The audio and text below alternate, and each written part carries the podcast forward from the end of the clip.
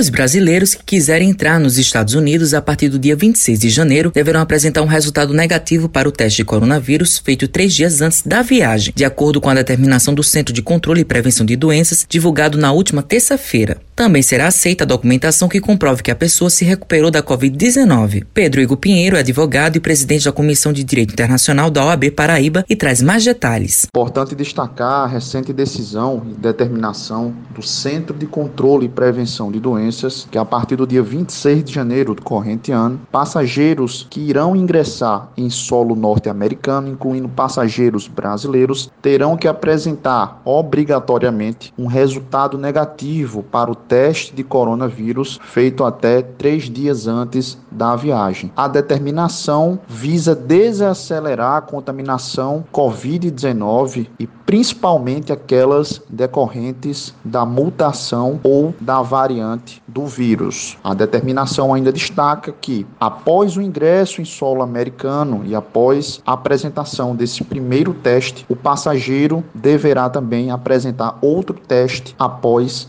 cinco dias que estiver em solo norte-americano. Pinheiro relata quais são os impactos com essa decisão. Sabemos que desde o início da pandemia, o país norte-americano tem sido um dos principais epicentros do coronavírus e que essas medidas que foram aduzidas recentemente pelo CDC têm plena correlação principalmente com o não avanço da mutação ou da nova variante que encontra-se principalmente em grande propagação no Reino Unido. O especialista pontua como fica a relação entre os Estados Unidos e o Brasil. Diante das recentes recomendações e determinações do CDC, acreditamos que não haverá pelo menos nesse primeiro momento, interferências entre o Itamaraty e o Washington, já que as medidas elas são reais quanto ao combate, principalmente da variante do COVID-19. Contudo, estaremos acompanhando esse processo de relacionamento e de ingresso de brasileiros em solo norte-americano.